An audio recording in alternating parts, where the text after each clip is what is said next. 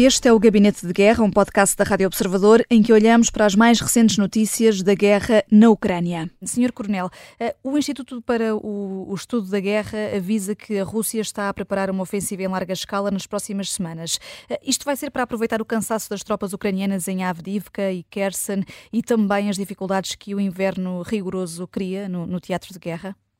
Sim, quer dizer, há um conjunto de situações. Eu até suspeitei, já o disse publicamente, na, na, tentativa russa de eventualmente abrir a frente norte, Kharkiv, Sumi, ali uma buffer zone nessa fronteira para ter mais segurança nas zonas de Belgorod e Kursk, e é a frente, entre aspas, que não está, digamos, ativa e há alguma concentração de força russa. Há também alguma concentração de força russa a sudoeste de Vuledar, no sul, e é por isso que já hoje as forças ucranianas têm lançado drones nesse sentido. E é claro que pode ser esse aproveitamento todo. Mas está aproveitamento de outras coisas, eu não posso deixar de dizer por realidade. É um facto que desde os, que nas últimas 48, julgo nas últimas, na última semana, os empenhamentos antiaéreos ucranianos, e lembram-se de outros tempos, ter anunciado números de 80%, 90%, etc., que eu até sempre coloquei em causa, mas seriam certamente elevados. Nesta altura, estes empenhamentos, por exemplo, objetivamente, sobre os mísseis S-300 e S-400, sobre os Kinzhal, sobre os KH-22, os KH-101, os KH-59, ronda apenas os 20% de sucesso. Há semana e meia eram 35% de sucesso e nesta altura estão a 20% de sucesso. O que pode querer dizer que mesmo, mesmo saindo das grandes cidades, indo para a frente de combate, poderá permitir uma muito maior liberdade de ação da Força Aérea Russa no apoio próximo às suas forças. E por conseguinte, juntando tudo, é óbvio que é um indício claro, claro de poder haver aqui alguma preparação. E do meu ponto de vista, nós não temos tido a capacidade de dizer, mas eu julgo ter contribuído para isto ao dizer estes números, são números gravosos. Gravosos no sentido da defesa ucraniana, e julgo que é isto a acontecer que as forças russas uh, vão aproveitar, porque acaba por ser sempre pontos fracos do inimigo, e portanto, uh, se não houver outro meio, julgo que poderão aproveitar. E com recrutamentos e digamos, na adesão de voluntários, a adesão, umas vezes adesão sem aspas, outras vezes com aspas, mas a rondar as mil, mil e cem pessoas por dia. E, portanto, é esta a situação. Uhum. E Bruno, uh, Bruno Cardoso Reis, tens o mesmo entendimento que o Coronel Mendes Dias?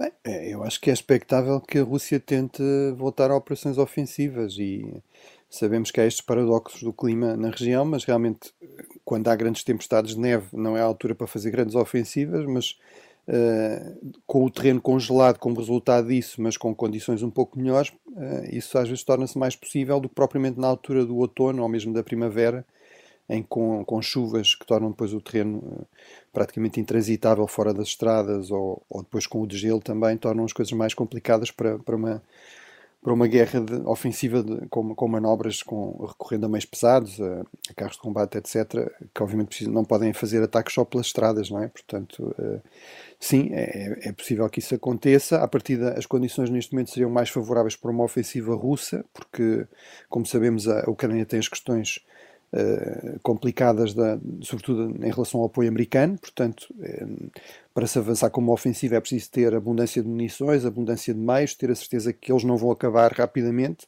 E, portanto, a, a Ucrânia uh, tem razões para estar a fazer uma gestão muito mais cuidadosa, muito mais prudente das suas munições, mesmo em termos de defesa antiaérea, enfim, não sei o que é que, até que ponto é que estas maiores dificuldades se devem a uma mudança de táticas russas, uh, que parecem estar a utilizar técnicas para saturar os sistemas de defesa antiaéreos e depois, então, depois disso acontecer, uh, avançar com ataques com mísseis que depois são muito mais difíceis de interceptar, se também, se também ou sobretudo tem a ver com uh, os ucranianos estarem a fazer uma gestão, mas está muito cuidadosa também dos seus eh, das suas reservas de munições, por exemplo, para esses sistemas antiaéreos, basicamente ocidentais, também muito por causa da, das incertezas que vêm dos Estados Unidos.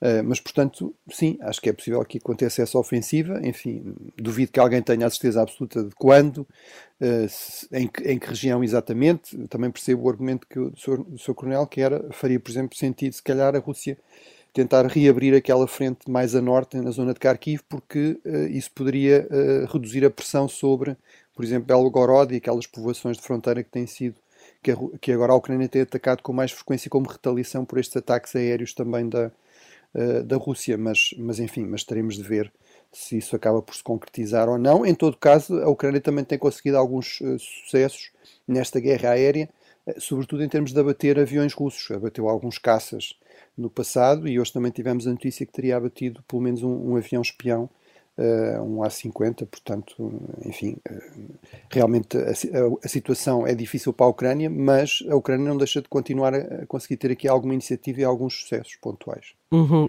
Exatamente sobre isso, uh, Coronel Mendes Dias, a Ucrânia terá então abatido um avião uh, russo que sobrevoava o mar de Azov, um A-50, como disse Bruno Cardoso Reis, e isso está a ser uh, classificado como uma perda embaraçosa. Porquê? Sim, vamos ver. Primeiro, primeiro por ser no mar de Azov, né? a lógica da continentalização russa quer dizer, daria conta de maior segurança nesse espaço. Isso em primeiro lugar. Pese embora os imponderáveis que a guerra terá. Segundo, e, e julgo, o, o, abate, o, o, abate é certo, as forças, as autoridades russas, uh, enfim, não dão grandes, grandes novidades sobre isso, até falam em fogo amigo disso, mas eu não, não acredito muito, muito nisso. Mas o embaraço tem a ver com, com, com, o seguinte, do meu ponto de vista, é que estes aviões são aviões são aviões muito úteis, porque são os olhos do sistema. Repare que este avião A50 tem aí 50 metros de, de, enfim, de envergadura, e é daqueles, por comparação, para as pessoas perceberem que tem o disco no ar, aquela antena, aquela antena no ar com quase 9 metros de diâmetro. E isto é importante porque consegue detectar, por exemplo, alvos aéreos a cerca de 650 km, alvos terrestres a 300 km, para termos, enfim, para termos uma noção, consegue, por exemplo, fazer o, o tracking, o seguimento em simultâneo de 50 objetivos a distâncias acima dos 200 km. E se estivermos a falar de objetivos maiores, por exemplo, navios de superfície, até 400 km, e são meios, quer para a Rússia, quer para a Ucrânia, quer para os norte-americanos, quer para outro, que são nesta altura insubstituíveis. E sem estas aeronaves, que não são muitas, grande parte do sistema perde os olhos e, sobretudo, perde a capacidade de aviso prévio. Isto é, o aviso para mim é dizer que, espera aí, que eu em uma hora, duas horas está ali aquele avião, está ali aquele navio, está ali, estão ali aqueles mísseis, etc.